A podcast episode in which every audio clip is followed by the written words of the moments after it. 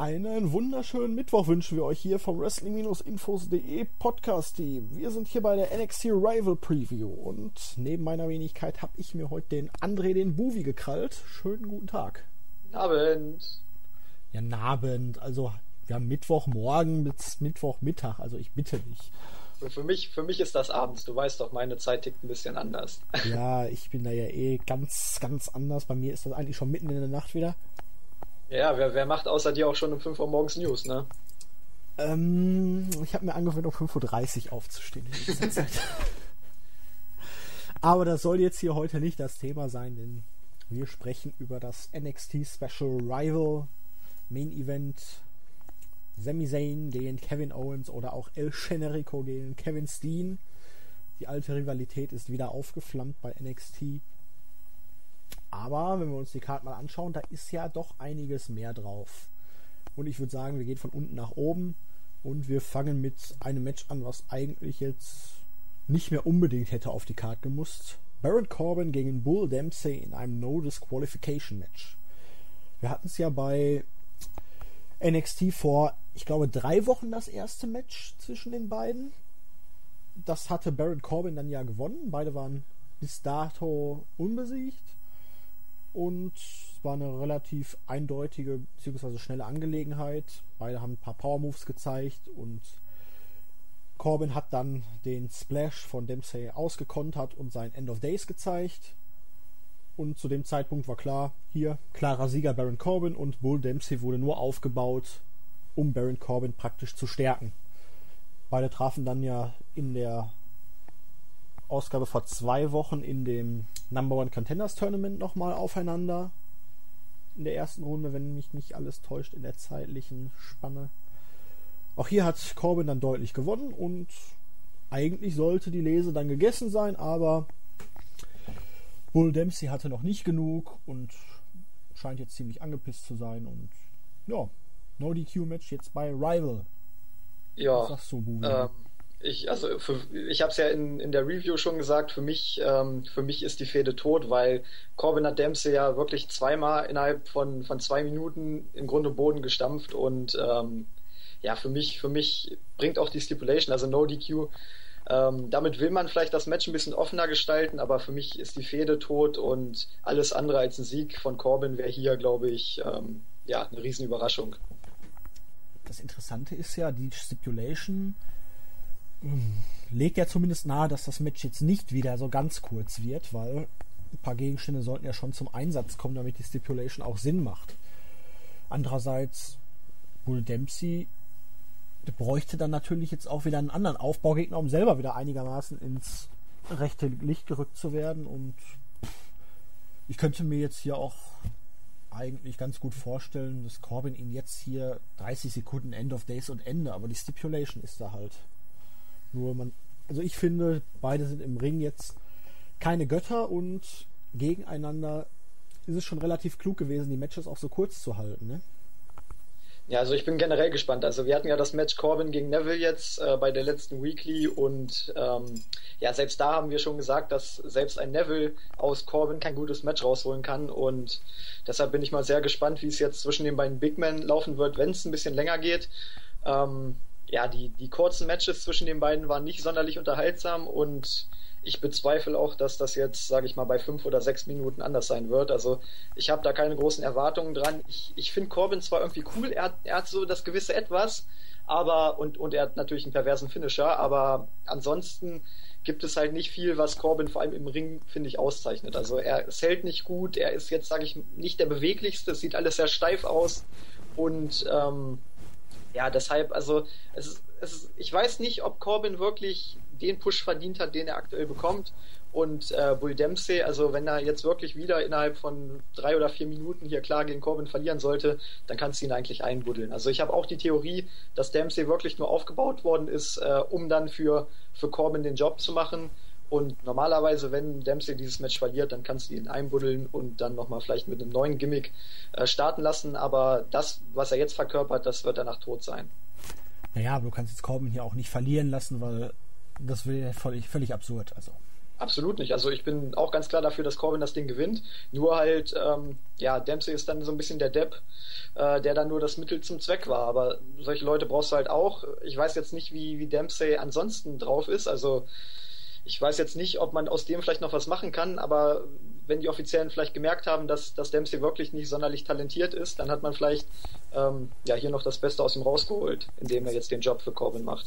Also ich muss sagen, ich finde ihn eigentlich ganz cool. Ich weiß zwar nicht, warum sie hier bei ihm das Eddie Kingston-Gimmick ähm, kopiert haben mit dem Last of a Dying Breed, weil das passt, finde ich, jetzt nicht so unbedingt zu ihm, aber ich fand die Matches gar nicht so schlecht, diese relativ kurzen mit den wenigen Power-Aktionen. Die Schwächen der beiden kamen nicht gut durch. Das hat man relativ schön gemacht. Nur, ich mag Corbin eigentlich so von der Statur, erinnert er mich ein bisschen an Lance Archer. Ja. Nur, auch mit dem Gimmick eigentlich, dieses, der große böse Wolf.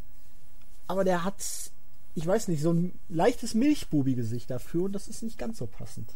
Nee, das, das passt in der Tat nicht. Aber ähm, ich, ich finde es auch cool, wenn, wenn Corbin seine Gegner in 30 Sekunden squasht, aber sobald es länger als 30 Sekunden geht, dann, dann wird es halt ein bisschen nervig, weil er ist wirklich nicht der Beste und ähm, man, man merkt auch im, im Ring seine Aktionen, da sind ein paar Schläge, ein paar Tritte bei und ansonsten war es das dann schon. Ne? Da gibt es einen Finisher und das war's.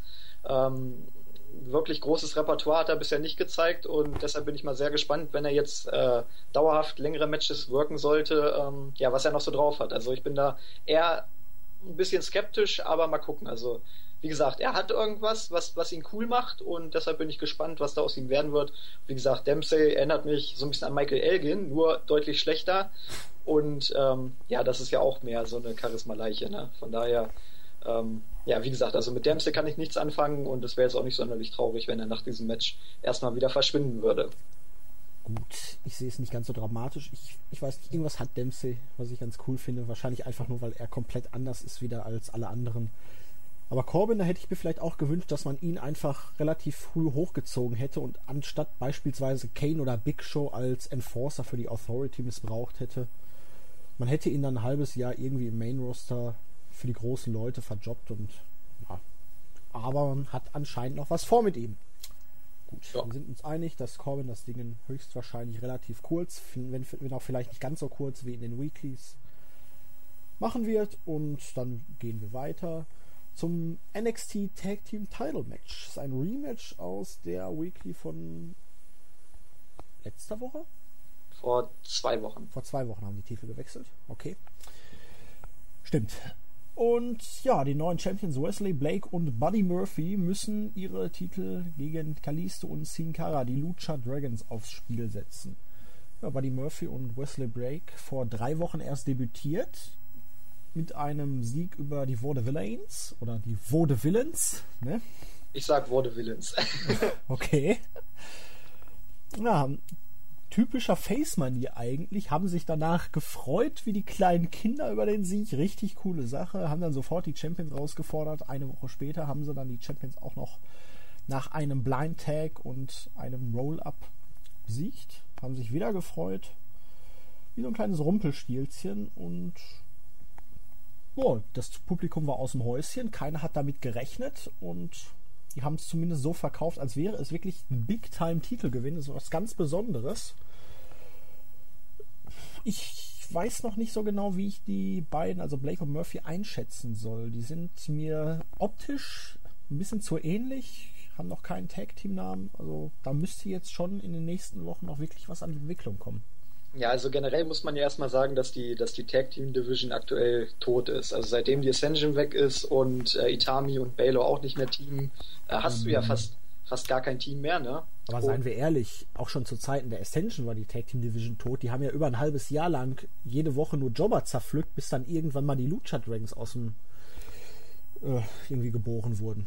Ja, aber zu dem Zeitpunkt fand ich die Ascension irgendwie noch cool. Also. Aber die Division war tot. ja, die, die Division war tot, aber zumindest, ich sag mal so, dadurch, dass, dass äh, eben die Ascension jede Woche die, ähm, ja, die Titel nicht verteidigt hat, aber zumindest in den Shows gezeigt hat und jede Woche wirklich andere Teams äh, zerpflückt hat, haben die Titel halt stark gewirkt, ne? weil, weil sie jede Woche, ähm, weil, sie, weil die Titelträger jede Woche ihre Matches klar und deutlich gewonnen haben. Und bei Lucha Dragons ist es halt so, die treten relativ selten auf und ähm, hatten seit ihrem Titelgewinn eigentlich auch noch nicht eine wirkliche Fehde. Ja, gegen wen auch, ne? Ja, das, das ist also aktuell ist es wirklich, ja doch, die, die Fehde gegen die äh, Ward Villains. Ja, die kann gut. man vielleicht nennen. Das ja, wäre die einzige. Die haben ja auch jedes Match einfach nur gewonnen, ne? Ja. Match, Match-Serie WWE, äh, du weißt ja, da sind Fäden einfach nur Matches teilweise. Ähm, ja, zu, zu Blake und Murphy, also ich habe das ja in den Reviews schon gesagt, die erinnern mich so ein bisschen an die Anfangszeit von äh, Kurt Hawkins und, und Zack Ryder. Ähm, die waren ja zu Beginn auch sehr, sehr farblos und sahen nahezu gleich aus.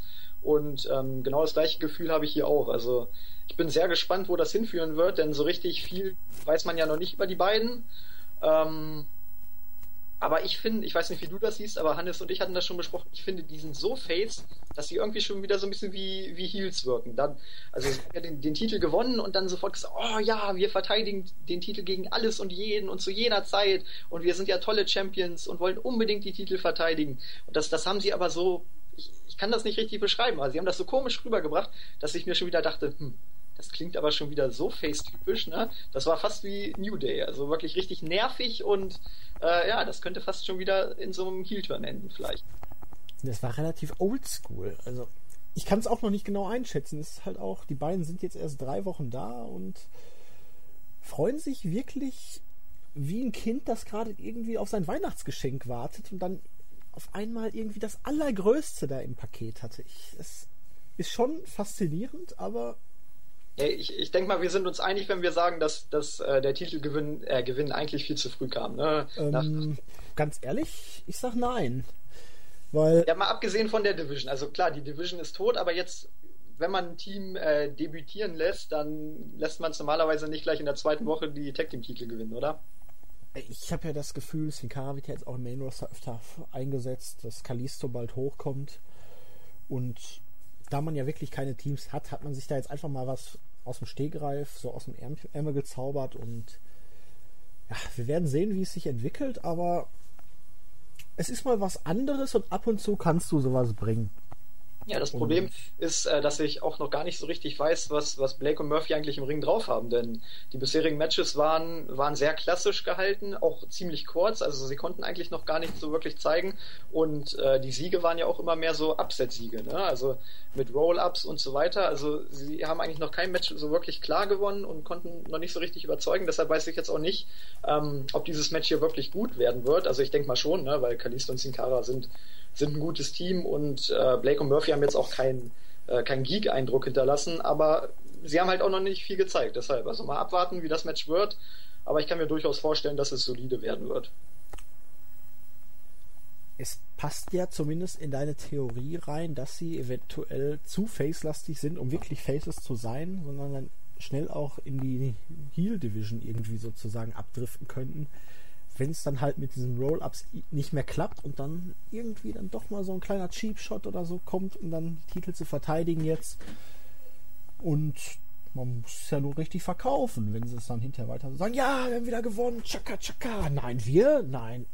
Eingerollt? Ja, und? Vielleicht war es der Griff an die Hose, aber hey, Match ist gewonnen und was wollt ihr eigentlich? Ja, das, also das hätte natürlich was. Wie gesagt, also ich kann mir durchaus vorstellen, dass, äh, dass da ein Turn folgen wird, nur glaube ich noch nicht hier, weil ähm, erstmal muss man ja die Lucha Dragons irgendwie splitten. Ne? Also Hannes hatte die Theorie, dass, dass Kalisto gegen Sin Cara turnen wird, was ich nicht glaube, weil Kalisto wird mit Sicherheit als, als Face ins Main Roster gehen und deshalb glaube ich nicht, dass man ihn dann hier noch äh, Heel turnen lassen wird ich glaube gar nicht, dass man die unbedingt splittet. Vielleicht holt man sie zusammen ins Main Roster, vielleicht lässt man sie einfach auseinandergehen dann. Oder holt ja. erst einen hoch und der andere verbleibt dann auch bei NXT. Ja, ich sehe schon kommen und dann gibt es die Mörderfehde bei WrestleMania, die Lucha Dragons gegen die Ascension. Ja. Das wäre Must-See TV. Besser wäre dann noch die Ascension gegen die Worte Villains, zwei Comedy-Geek-Teams. ja, das wäre aber fast schon wieder lustig. Bei Aiden Englisch fand ich eigentlich immer cool seinem Gesang. Ich, ich, WWE. Ich finde Villains generell geil. Also, ich weiß nicht, warum man die jetzt so fallen gelassen hat, aber ich sehe in denen großes Potenzial. Die Frage ist halt, wie fast bei allen NXT-Workern, äh, klappt das auch im Main-Roster? Ne? Das glaube ich nicht, aber es war fallen gelassen. Sie haben die Titel nicht gewonnen. Jetzt kam halt ein neues Team und Das musste man aufbauen und da du kein anderes Team hast, hast du jetzt klar deutlich gemacht, es gibt jetzt eine neue Rang Rangfolge. Das heißt aber nicht, dass die jetzt auf elf ewig weg sind. Also ja, aber seitdem hat man es auch nicht mehr gesehen. Ja, wie auch? Du hattest jetzt. Eigentlich sollte dieses Special ja im März stattfinden. Man hat es dann einen Monat vorgezogen und du hattest jetzt gerade mal vier oder fünf Wochen Zeit bei einer einstündigen Show, um dieses Special aufzubauen. Deswegen ist man ja auch durch das Tournament so gerusht. Hatte gar keine Zeit mehr großartig irgendwas aufzubauen. Bei den äh, Diven merkst du es ja auch mit dem Fourway, dass es relativ spontan aus dem Boden gestampft wurde. Ja, aber also, ich hätte mir zumindest gewünscht, vielleicht irgendwie ein Interview, weil die müssen sich ja auch fragen, wieso dürfen Blake und Murphy nach einem Sieg äh, sofort um die Titel antreten, ne? Ja, weil die Champions akzeptiert haben. Das, oh, das ist schon wieder, naja, egal. Ja, so hat man es verkauft und wenn die Champions sagen, ja, wir verteidigen unsere Titel und die haben ein Match gewonnen, dann hat der GM wahrscheinlich auch nichts dagegen, weil sie haben es sich ja dann mehr oder weniger verdient. Ja, dann hätte Kevin. Ne, ach, ich, ich lasse es. Kevin Owens hat ja auch erst kein Titelmatch gekriegt und hat das ja auch nur auf speziell ja, des Champions bekommen. Ja, aber er hat den Ex-Champion. Naja, egal. Lass, lassen wir das, äh, sonst ufert das hier zu weit aus. Gut. Also, wer gewinnt? Ähm, ja, ich glaube an eine Titelverteidigung. Gut. Bin ich dabei. Number One Contenders Tournament Finale.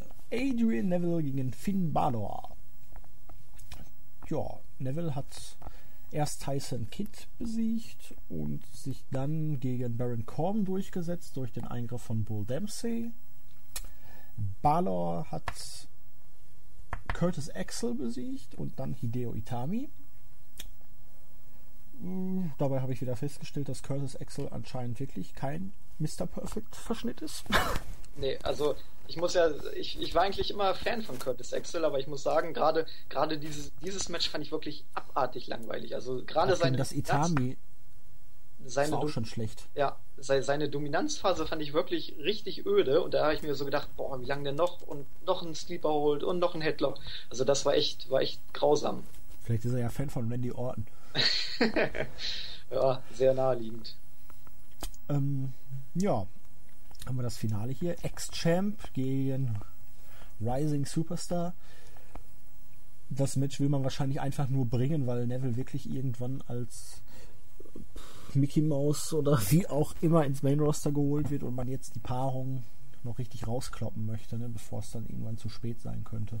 Ja, also das Match wird auf jeden Fall richtig pervers. Also ich habe da richtig hohe Erwartungen und äh, ich kann mir auch vorstellen, dass das Match 15 Minuten kriegen wird und dass Neville und Baylor ein viereinhalb Sterne Match in einer Viertelstunde zeigen können, da bin ich mir relativ sicher.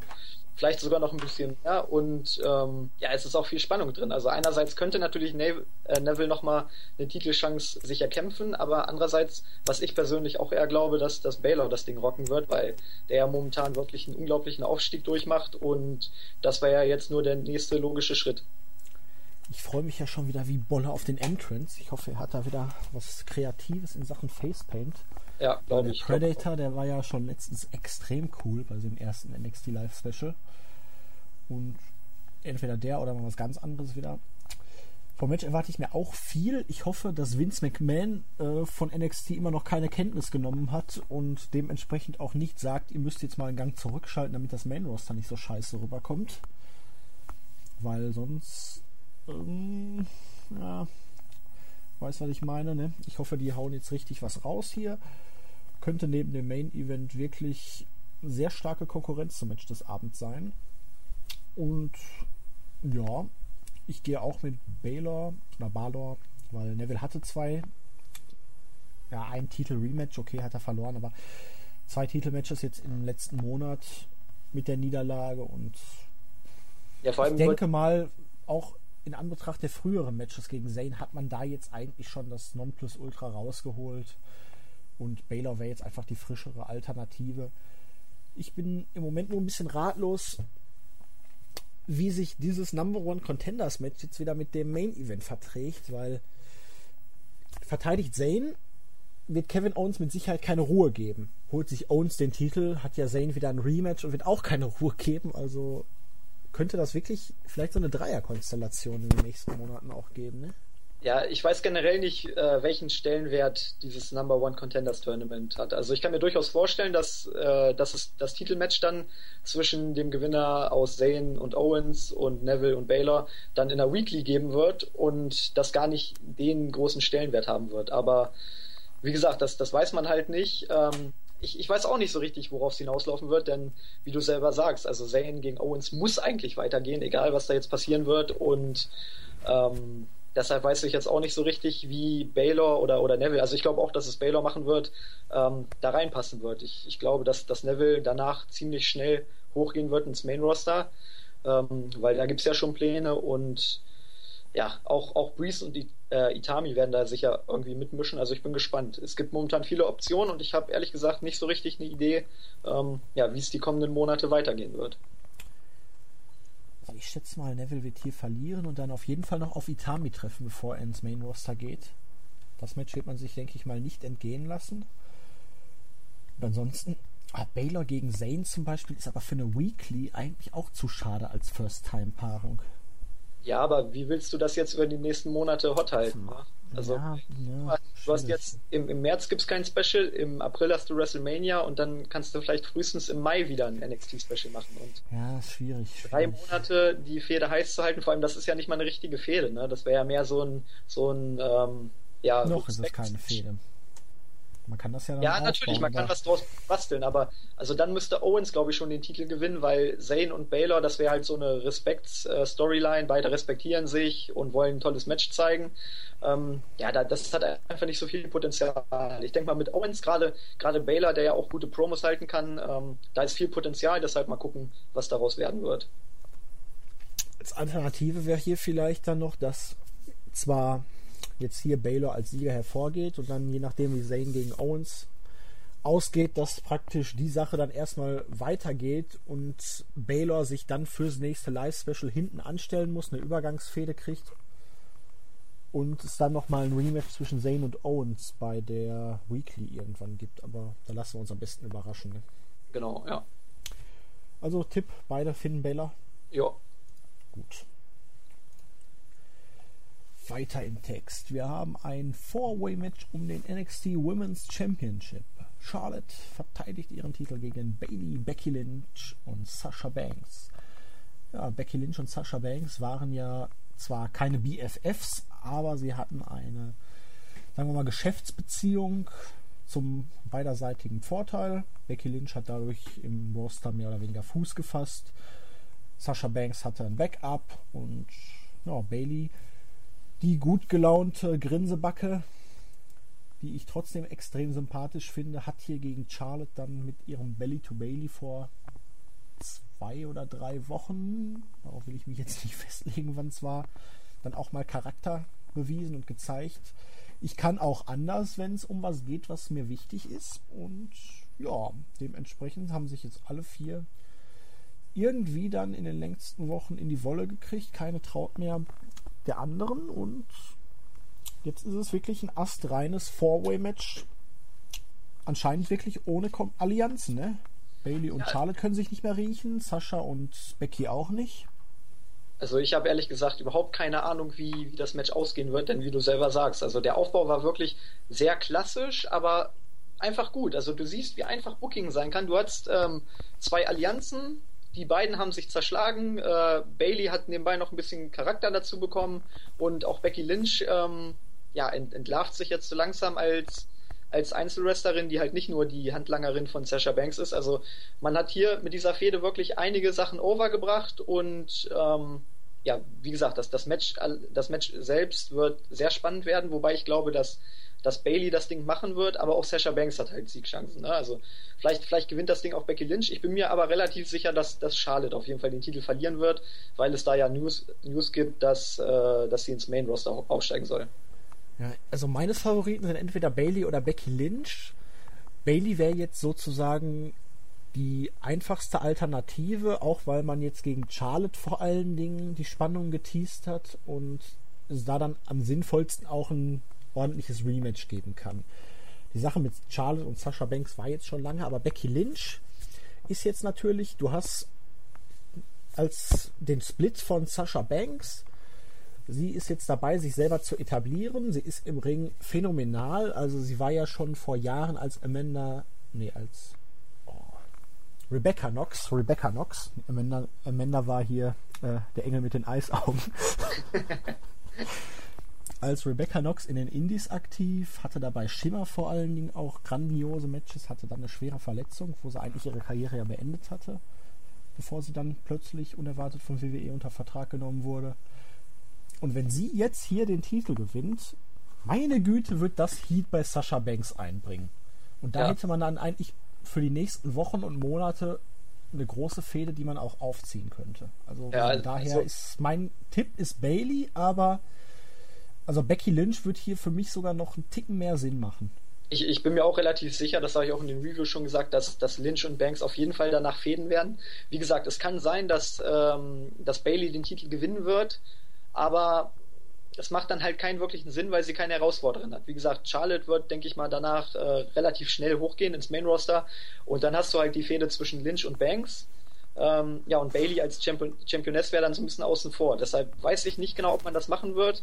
Ähm, wie du selber sagst, also eine Fehde zwischen Banks und Lynch würde auf jeden Fall Sinn machen und wenn da der Titel dann mitspielen würde, ähm, ja, wäre das auch nicht schlecht, aber andererseits musst du auch bedenken, dass, dass Bailey ja so ein bisschen die Sami Zayn-Story hat, ne? dass, dass sie immer wieder kurz davor scheitert und irgendwann muss dann halt der Payoff kommen. Und ich glaube einfach, dass hier der perfekte Moment wäre, um ähm, die Fackel von Charlotte an Bailey weiterzureichen. Aber genau diesen Payoff, den du ansprichst, den sehe ich immer lieber in einem Singles-Match als in so einem Four-Way, wo ja auch immer ein bisschen Glück mitspielt. Ich möchte jetzt nicht die WWE Mathematikregeln aufgreifen, wo es nur eine 25-prozentige Chance gibt, das Match zu gewinnen. Ja, Scott Steiner könnt ihr das erklären, warum Charlotte größere Chancen hat als Becky Lynch zum Beispiel.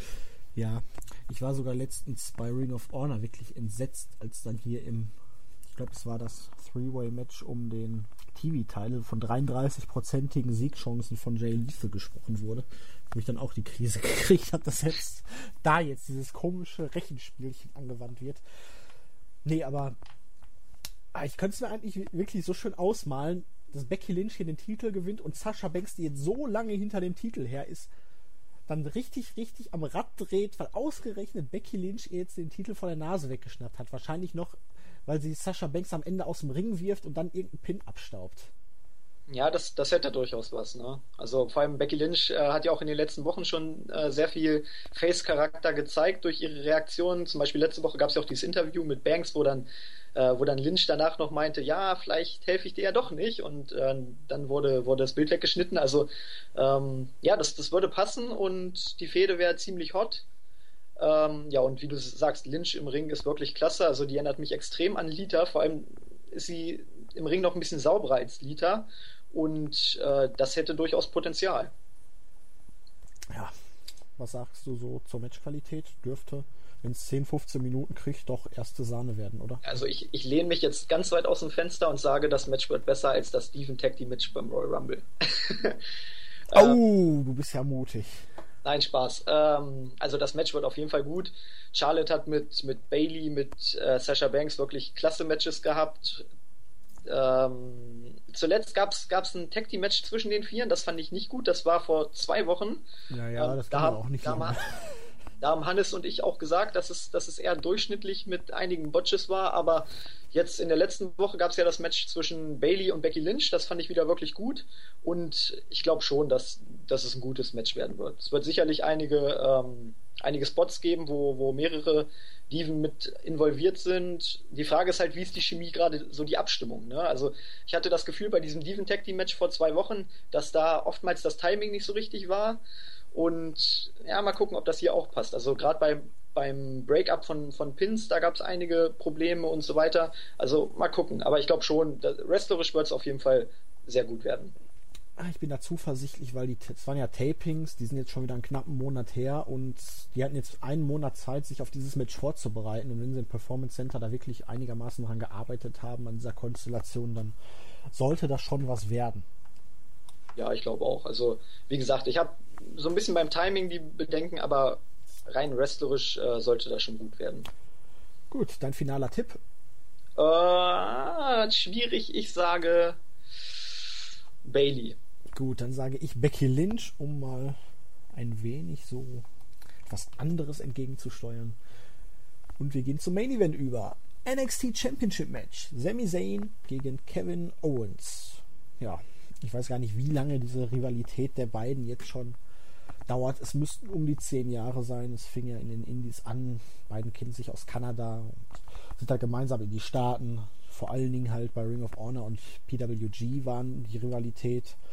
Sie endete bei Ring of Honor am Ende mit einem Ladder War, dem neben dem Fight Without Honor härtesten Match in der Company. Vorher hatte, hatten die beiden auch schon ein Mask vs. Career Match, was Sami Zayn bzw. damals El Generico gewonnen hatte. Kevin Steen musste die Company verlassen und hatte dann eine große Comeback-Storyline, die sich über ein Jahr gezogen hat. Hat danach mit Scum Ring of Honor terrorisiert, ehe er irgendwann dann den Split und Face-Turn hingelegt hatte wieder. Und ja, beide sind dann nacheinander zu NXT gewandert. Sami Zayn hatte seine große Storyline auf dem Weg zum Titel, das er immer halt kurz zuvor versagt hat, bis er dann gegen Adrian Neville in seinem letzten Versuch dann doch noch den Titel gewonnen hat. Und ja, Kevin Owens feierte bei diesem Moment, das war ja glaube ich beim letzten Special Event, sein Debüt. Hatte am Anfang ein Match, was er gegen, ah, wie heißt denn jetzt hier unser Moon äh, Man da? Ah, Kombovi. Unser Hippie, wie heißt er? Es, es arbeitet gerade. Ähm, CJ Parker, so. CJ Parker, genau. Der Mann mit den Dreadlocks. Genau. Hat sich ja da sofort eine blutige Nase eingefangen. Hatte ja schon die Befürchtung, dass Winnie dann sagt, er ist zu verletzungsanfällig, den müssen wir wieder entlassen. Aber ja, hinterher gab es dann die Umarmung, hat Sami Zayn beglückwünscht und hier muss man dann wieder sagen, dass diese kleinen, aber feinen Details das Ganze dann so großartig machen. Es kam schon das WWE-Emblem da, dass jetzt die Show beendet ist und erst danach kam dann die Attacke von Kevin Owens auf Sami Zayn, wo alle schon dachten, yo, ist safe, hier passiert heute nichts mehr. Hat ihn dann mit der Apron Powerbomb in ein paar Wochen lange Verletzungspause geschickt, hat ihn danach nochmal attackiert, hatte ein Battle mit Adrian Neville und ja, die Fehde entwickelte sich sollte dann eigentlich ein Non-Title-Match hier erst geben, weil Kevin Owens ja noch kein Match wirklich gewonnen hat und sich dementsprechend auch kein Titelmatch verdient hat und William Regal als General Manager deswegen ihm auch kein Titelmatch zusichern wollte. Sami Zayn hat aber darauf bestanden, weil Owens ansonsten nicht antreten wollte und jetzt sind wir hier, 12. Februar 2015. Sami Zayn, Kevin Owens, NXT Championship. Ich freue mich wie Bolle, ich bin heiß wie Frittenfett. Also ich wollte es auch gerade sagen, this is awesome. Also wirklich, ähm, ich weiß gar nicht, wo ich anfangen soll mit dem Loben, denn es ist alles so perfekt. Du hast diese Story von Sami Zayn zunächst, dass er den Titel endlich gewonnen hat, sein großer Moment nach nach so langer Durststrecke. Und dann hast du diesen verbitterten Kevin Owens, der das nicht abkann, dass seine ganzen Freunde vor ihm in die WWE berufen worden sind. Und ähm, ja, dann gibt's den großen Turn, wie du eben selbst gesagt hast. Der Turn selbst war Weltklasse umgesetzt. Also selbst ich saß hier wirklich vor, vor meinem Computer und war geschockt und sprachlos. Ähm, und auch die Wochen danach, man hat es wirklich langsam und vorsichtig aufgebaut, denn gerade durch diese Vorgeschichte war es ja so, du brauchst gar nicht mehr viel machen. Du hast allein durch die, durch die äh, Ring of Honor Geschichte zwischen den beiden, die musst du einfach nochmal nacherzählen. Das wurde ja auch äh, mit diesem genialen Hype-Video in der letzten Woche gemacht. Und deshalb hat man auch darauf verzichtet, groß selber noch eine Storyline aufzubauen. Man hat Sami Zayn so ein bisschen wütend dargestellt und ähm, ja, den auch ein bisschen dumm dargestellt. Also ich fand's dumm, Hannes fand's, äh, fand's gut, dass er, dass er von sich aus gesagt hat, nein, der Titel muss auf dem Spiel stehen. Ähm, ja, ist halt Face, ne? Ja, natürlich, aber ich, ich finde das einerseits dumm, aber es passt zu seinem Charakter, denn äh, sein Charakter ist ja auch so ein bisschen, dass er sich immer wieder selbst im Weg steht und sich selbst alles kaputt macht. Das war ja in den Titelmatches oft so. Und hier würde es halt auch wieder perfekt passen, dass er, dass er einen eigenen Fehler begeht und aufgrund seiner in Anführungszeichen Dummheit den Titel aufs Spiel setzt, obwohl es gar nicht nötig gewesen wäre. Ja, und ihn jetzt verlieren würde. Also das würde auf jeden Fall passen. Ähm, ja, der, der Aufbau, also diese äh, Vertragsunterzeichnung fand ich wirklich einfach nur awesome. Da hatte ich einen richtigen Wrestlegasmus. Ähm, allein in die Gesichter zu schauen, die, die Mimik zwischen den beiden, wenn du weißt, wie die beiden übereinander denken, wie, wie die beiden über Jahre hinweg gefädet haben und dann stehen sie sich im WWE-Ring gegenüber und unterzeichnen diesen Vertrag. Das war einfach so awesome und seitdem freue ich mich einfach jeden Tag aufs Neue auf dieses Match. Hier hast du halt dieses Problem der Wrestling-Logik. Einerseits macht es natürlich aus Zanes äh, Sicht Sinn, dass er dem Titelmatch zustimmt, wenn er gegen Owens unbedingt kämpfen will und Owens ansonsten den Vertrag nicht unterzeichnet. Andererseits, wenn die Logik ins Spiel kommt, Owens ist bei NXT angestellt und wenn General Manager William Regal sagt, du trittst an, dann trittst du an, oder? Ne? Es müssten ja arbeitsrechtliche Konsequenzen folgen. Ja, absolut. Aber ja dieser Vertrag eigentlich schon völlig für die Katz. Aber ja, in dem Sinne würde ich dumm würde ich ihn nicht bezeichnen. Dumm würde ich zum Beispiel Roman Reigns bezeichnen, der jetzt seinen WrestleMania-Titel schon nochmal völlig ohne irgendwelchen Sinn und Verstand aufs Spiel sitzt, weil er hat keine persönliche Beziehung zu Daniel Bryan und er muss eigentlich niemandem etwas beweisen, außer vielleicht sich selber. Aber hier hast du halt diese wirklich persönliche Geschichte und da sind die Emotionen dann im Weg und da kann die Emotion halt schon mal dafür sorgen, dass du halt den Titel dann auch ja etwas risikobehaftet und voreilig aufs Spiel setzt. Ja, absolut. Aber ich glaube, das liegt auch einfach daran, dass ich, ich glaube, ich wäre sowieso eher so ein Heel-Typ. Von daher, also ich würde sagen, ach, leck mich doch am Arsch. du kriegst kein Titelmatch. Ähm, aber natürlich, wenn er, wenn er als Face als Superface dargestellt wird, dann muss er natürlich den Titel aufs Spiel setzen. Ich, also ich würde es jetzt auch nicht als Kritikpunkt ansehen, aber wie gesagt, ich fand es halt ein bisschen doof. Aber es, es passt halt auch dann wiederum zu Sami Zayn. Wenn er jetzt den Titel wirklich verliert, da könnte man dann auch super einen Heel-Turn irgendwann mal draus machen. Ähm, dadurch, dass er halt ähm, immer wieder selbst sich das Ganze verbaut, aber am Ende die, die Fans dafür verantwortlich macht, weil er eben immer nur die Fans unterhalten wollte und so weiter. Also da könnte man sicher was draus zusammenbasteln und deshalb finde ich das jetzt auch gar nicht so schlimm. Ähm, außerdem macht es, macht es Sinn, weil Kevin Owens so den Titel gewinnen kann. Aber einen Heel-Turn von Sami Zayn möchte ich absolut nicht sehen, weil dieser Kerl ist wirklich der Inbegriff eines großartigen Faces, wie er auch durch seine Mimik, durch seine Gestik äh, die Rolle verkörpert. Er hat so einen geilen Entrance-Theme und wenn er da reinkommt und er grinst und alles und trotzdem magst du diesen Kerl einfach. Er kommt sympathisch rüber und das ist wirklich eines potenzielles äh, Top-Face der Zukunft, wenn man mich fragt. Sehe seh ich, seh ich absolut auch so. Also ich habe das auch schon gesagt, neben Daniel Bryan ist er wahrscheinlich der, der bestmöglichste Face, weil, wie du selber sagst, du kannst so einen einfach nicht hassen, weil, weil vor allem du weißt, wo er herkommt, du weißt, wie viel er durchgemacht hat, um dahin zu kommen, wo er jetzt ist und ähm, auch, auch du siehst in seinem Gesicht, wie, wie er sich freut, dass er, dass er bei der WWE ist. Und allein diese, diese Fröhlichkeit, und das ist ja wirklich keine gespielte Fröhlichkeit, weil du eben weißt, dass er über Jahre hinweg sich diesen Spot erarbeitet hat und jetzt freut er sich, dass er endlich da ist. Und ähm, ja, das, das macht dich einfach auch glücklich und du freust dich einfach, wenn so einer dann, dann Erfolg hat. Und hier wieder ein super Punkt, wo NXT vieles richtig macht. Schau dir an, Bailey, Sami Zayn, beide sind absolut all, ja, ich will nicht sagen allglatte Faces, aber sie sind klassische Faces. Keine großen Ecken, keine großen Kanten, aber doch Persönlichkeit und sie kommen unfassbar sympathisch rüber. Und normalerweise der geneigte Smart Mark sagt ja immer, ich mag lieber die Heels, weil die haben Charakter, die sind einem ähnlicher, weil wer wird nicht jede Chance nutzen, um den Titel zu kriegen, zum Beispiel, ne? Aber hier, du hast wirklich zum Beispiel Bailey und Sami Zayn und die funktionieren als Faces auch bei den Smart Max unfassbar gut.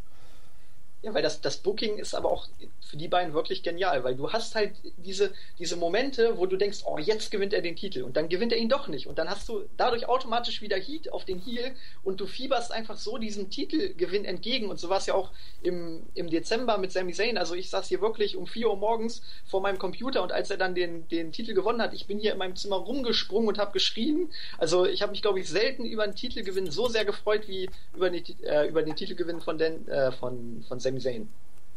Ja, damals hatte man es ja schon ein bisschen gespoilert, indem man sagte, wenn er jetzt den Titel nicht gewinnt, dann verlässt er NXT. Aber da hatte man ja zumindest noch die kleine Möglichkeit offen gelassen. Der könnte ja dann direkt ins Main Roster gehen. Gut, ähm, Match dürfte vermutlich auch ziemlich intensiv und awesome werden. Ich, also ich bin. Technisches Feuerwerk würde ich jetzt nicht erwarten, weil ich kann mir schon vorstellen, dass die beiden direkt von Minute 1 an richtig drauf losgehen. Ja, aber du musst mal bedenken, also wir haben jetzt gesehen de, von den beiden, bei PWG und bei Ring of Honor, hauptsächlich Hardcore-Matches oder Stipulation-Matches. Wir hatten Fight Without Honor, wir, äh, wir hatten ein Leather War, wir hatten ein Last Man Standing Match.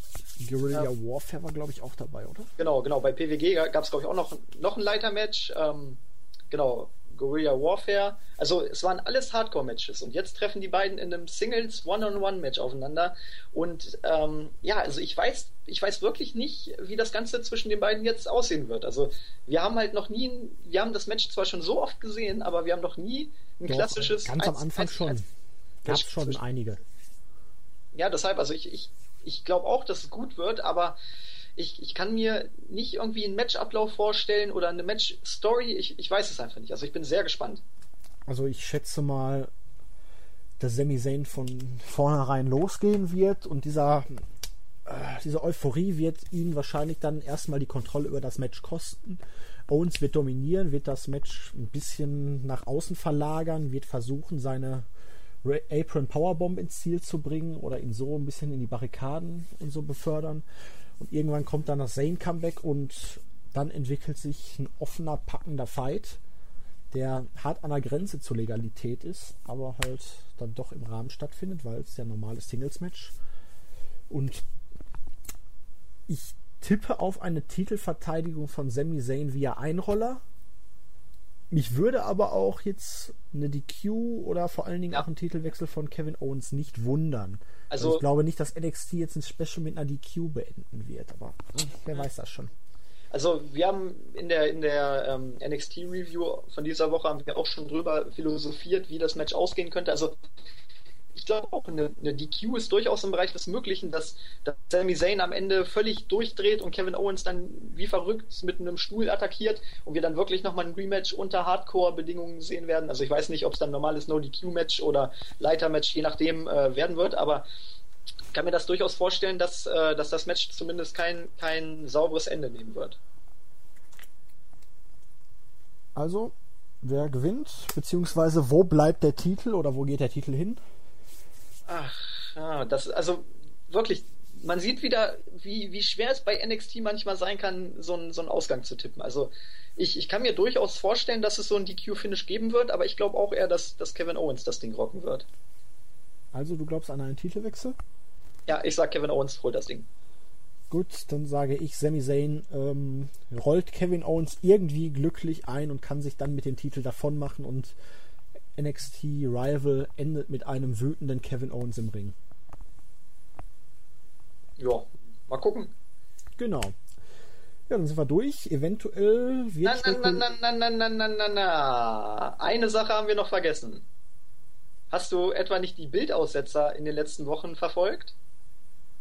Ja, da können wir gleich noch drüber reden. Ich wollte jetzt noch auf das mögliche Itami gegen Ach so, ja. Match Gut, dann machen wir das erst zu sprechen kommen, weil es wird gemunkelt nach der letzten Ausgabe von NXT, dass eventuell noch ein Rematch zwischen Itami und Breeze auf die Card kommt. Ich hoffe es, um ehrlich zu sein, nicht, weil so ein Match bräuchte auch 10 bis 15 Minuten und dafür haben wir in den zwei Stunden einfach keine Zeit. Nee, das also würde ich, dem ich oder anderen Matches die Zeit klauen, oder? Ich, ich glaube es auch nicht. Also ähm, vor allem die, die Fehde ist einfach noch zu, zu frisch. Also es gab ja wirklich die Attacke im, im Backstage Fallout, also nicht mal in der regulären Show und du hast eigentlich noch überhaupt keine, keine Aussagen von den beiden. Wie reagieren die beiden drauf? Also ich kann mir durchaus vorstellen, dass man das vielleicht als, als Hauptkampf der, der kommenden Tappings dann, dann bringen wird. Aber hier, hier wird es einfach noch nicht passen. Also man muss das Ganze erstmal aufbauen und ähm, das wäre hier einfach. Eigentlich hat ja Breeze auch eine andere Fehde am Laufen also zumindest hat sie irgendwie begonnen, der hat doch irgendwie einen Stalker dahinter sich her, ne? Oder meine ich das nur? Also die, hat, die letzten ab und Wochen, zu kommt doch da einer, der ihn da von der Stage oder so irgendwie beobachtet. Also die letzten Wochen hatten wir einfach den Eindruck, Hannes und ich, dass, äh, dass Tyler Breeze momentan ziemlich in der Luft hing. Also er hatte ja diese Interviews, wo er immer gesagt hat, ähm, ja, ich weiß gar nicht, was aktuell so läuft. Ich, ähm, ich verfolge einfach mal das Turnier und ihr seht, seht dann schon, wie ich reagieren werde. Und dann gab es halt diese Attacke. Und wir dachten eigentlich, dass, ähm, ja, dass die Attacke der, der Payoff dieser, dieser Interviews gewesen wäre. Also Aber ist euch gar nicht aufgefallen, dass der beobachtet wurde in den letzten Wochen immer? Ja, die letzten zwei Wochen hat er kein Match gehabt. Nein, der wurde immer aus dem Hintergrund irgendwie beobachtet. Auf seinen Videos, da bei dem, vor dem Itami-Match, wo dann einer hinter der Stage war und ihn beobachtet ich hat. drauf geachtet, also. Praktisch, als ob der so eine Stalker-Storyline irgendwie bald starten würde. Ja, das, das könnte natürlich ähm, ja, auf, den, auf den lieben Herrn hinausführen, auf den wir gleich zu sprechen kommen werden. Aber wie gesagt, ich glaube nicht, dass man die jetzt ähm, die beiden Storylines zusammenführen wird, sondern ich glaube, dass es jetzt wirklich erstmal weitergehen wird mit der Storyline äh, mit Itami und dass man vielleicht die Stalker-Storyline dann nochmal auf, äh, aufgreifen wird. Also ich weiß ja, worauf du zu sprechen kommen möchtest. Ich sage einfach, das war ein Unfall, dass der gute Solomon da zu sehen war. Ja, also ich, ich glaube es ja auch erst, wenn er wirklich im Ring steht und ähm, ja, und es klar wird, dass es kein holographisches äh, Einspiel ist. Ähm, aber ich würde es mir wünschen, also ich freue mich ja schon seit, seit Monaten auf sein Debüt, wenn nicht sogar seit Jahren. äh, das dauert ja jetzt schon ein bisschen, aber ja, also ich, ich weiß auch nicht so richtig, wo man ihn hinbucken will, weil er jetzt wirklich schon so lange bei, bei WW unter Vertrag ist, aber man halt ihn noch nicht gesehen hat und auch kaum News hatte. Es gab ja immer die News, dass man ihn fast schon fallen gelassen hat, dass, dass äh, man das Debüt wieder, wieder umgeschrieben hat und wieder verschoben hat. Ähm, deshalb weiß ich nicht, was man mit ihm vorhat. Ich weiß nicht, wo man ihn hinbucken will. Ich weiß nicht, mit wem man ihn bucken wird. Also ich bin da sehr gespannt und ich habe da wirklich überhaupt keine, keine Ideen, wie man das aufbauen könnte. Also für alle, die jetzt ein bisschen ratlos sind, wir reden über Solomon Crow bzw. Sammy Callahan. Und ich bin auch sehr, sehr unsicher. Also ein Fehler wird es wahrscheinlich nicht gewesen sein, weil nein, nein. in einer aufgezeichneten Show werden solche Fehler nicht passieren. Ja, vor allem nicht dreimal hintereinander. Ja, allerdings wie oft haben wir auch in den vergangenen Monaten, wenn über ihn berichtet wurde, gehört, dass dieses Hacker-Gimmick durchgefallen ist und dass man es nicht bringen will. Und wenn man es jetzt dann doch bringt, dann bin ich dann wieder skeptisch, ob man dann wirklich da auch die volle Überzeugung dahinter hat. Andererseits kann man natürlich auch versucht haben, die Internetgemeinde einfach ein bisschen zu natzen. Und ja. Glaube ich aber nicht. Ist dir irgendwie ein Schema aufgefallen, bei welchen Segmenten oder Matches ähm, die Einspieler zu sehen waren oder war das willkürlich oder ich kann ähm, mich da jetzt nicht so genau erinnern? Der, der erste Einspieler kam beim Einzug oder bei den Einzügen von Tyson Kidd und Adrian Neville bei dem Turniermatch. Ähm, da hatte ich auch schon überlegt, ob es vielleicht auf Neville hinauslaufen könnte, aber dann in der letzten Woche gab es den Einspieler, das war glaube ich bei einer Einblendung des Tag Team Titelmatches. Also es war jetzt wirklich nicht auf irgendwen abgezielt, es war sehr random und deshalb glaube ich nicht, ähm, dass man daraus schon was ablesen kann. Also okay. weiß ich jetzt nicht genau, ob, ob ähm, ob es da irgendwelche Andeutungen gab, mit wem er fäden könnte, aber ich glaube es eher nicht. Okay, weil wenn ich mir jetzt so die Karte hier angucke, da wird mir auch potenziell kein Gegner einfallen. Huh. Lassen wir uns überraschen, würde ich mal sagen. Ja, glaubst du denn, glaubst du, dass er in, in einem Match oder in einem Segment debütieren wird? Wenn dann, wenn man das jetzt schon so andeutet, wird es irgendein Segment werden. Wenn da irgendeiner wird eine Promo halten und auf einmal geht das Licht aus oder irgendeiner spielt Backstage mit seinem Handy rum und da kommt dann irgendeine Message oder irgendwie sowas. Ja, ja genau. Wenn es ein ja, Hacker-Gimmick also, ist, wird man ihn nicht mit einem Match debütieren lassen, weil das wird ja irgendwie keinen Sinn machen. Also ich glaube auch, ich glaube auch nicht, dass er in irgendein Match eingreifen wird. Also ich glaube wirklich, dass es nochmal ein ähm, extra Segment sein wird. Nur ist halt dann die Frage, mit wem. Also ich weiß nicht, ob man wieder CJ Parker opfern wird, aber ja, es wäre natürlich ein witziger Running Gag, ne? Ja, ich überlege gerade, wozu dieses Gimmick einigermaßen passen würde, aber ja, vielleicht eine Fehde gegen Curtis Axel. Er kann perfekt hacken. ich habe keinen Justin Dunst. Ja, dann, dann müssten wir aber noch weiter Curtis Axel ertragen. Das ist, glaube ja, ich, so. Ja, das müssen wir eh.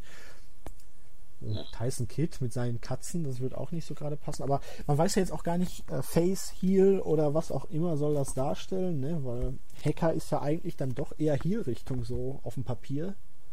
Ja, vor allem, man hat, man hat ja auch noch gar nichts groß gesehen. Also es waren ja wirklich mhm. nur zwei Ton- oder beziehungsweise Bildaussetzer, die gingen vielleicht fünf Sekunden. Also du hast keine Promo, keine, keinen Bezug, also du hast wirklich nur diese Einblendung, dass sein Debüt äh, bevorsteht.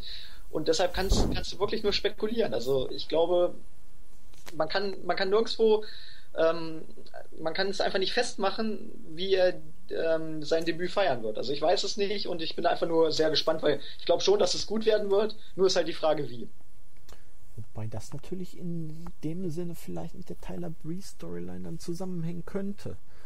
Also es wird passen, ne? Ein Stalker und Es wäre ein Hacker. natürlich, es wäre wär episch, wenn, wenn Breeze sein Handy halten würde und dann auf einmal würde er auf dem Titan schon erscheinen. Ja. Dass er sich in sein Handy eingehackt hat. Aber wie gesagt, dann, dann würde wiederum die, die Fehde mit Itami jetzt keinen Sinn machen. Man weiß ja noch nicht, wie lange das alles gehen wird. NXT kann ja durchaus auch über Monate so ein Programm strecken. Und wenn das nächste Special eh erst Mai, Juni sein wird, dann hat man ja auch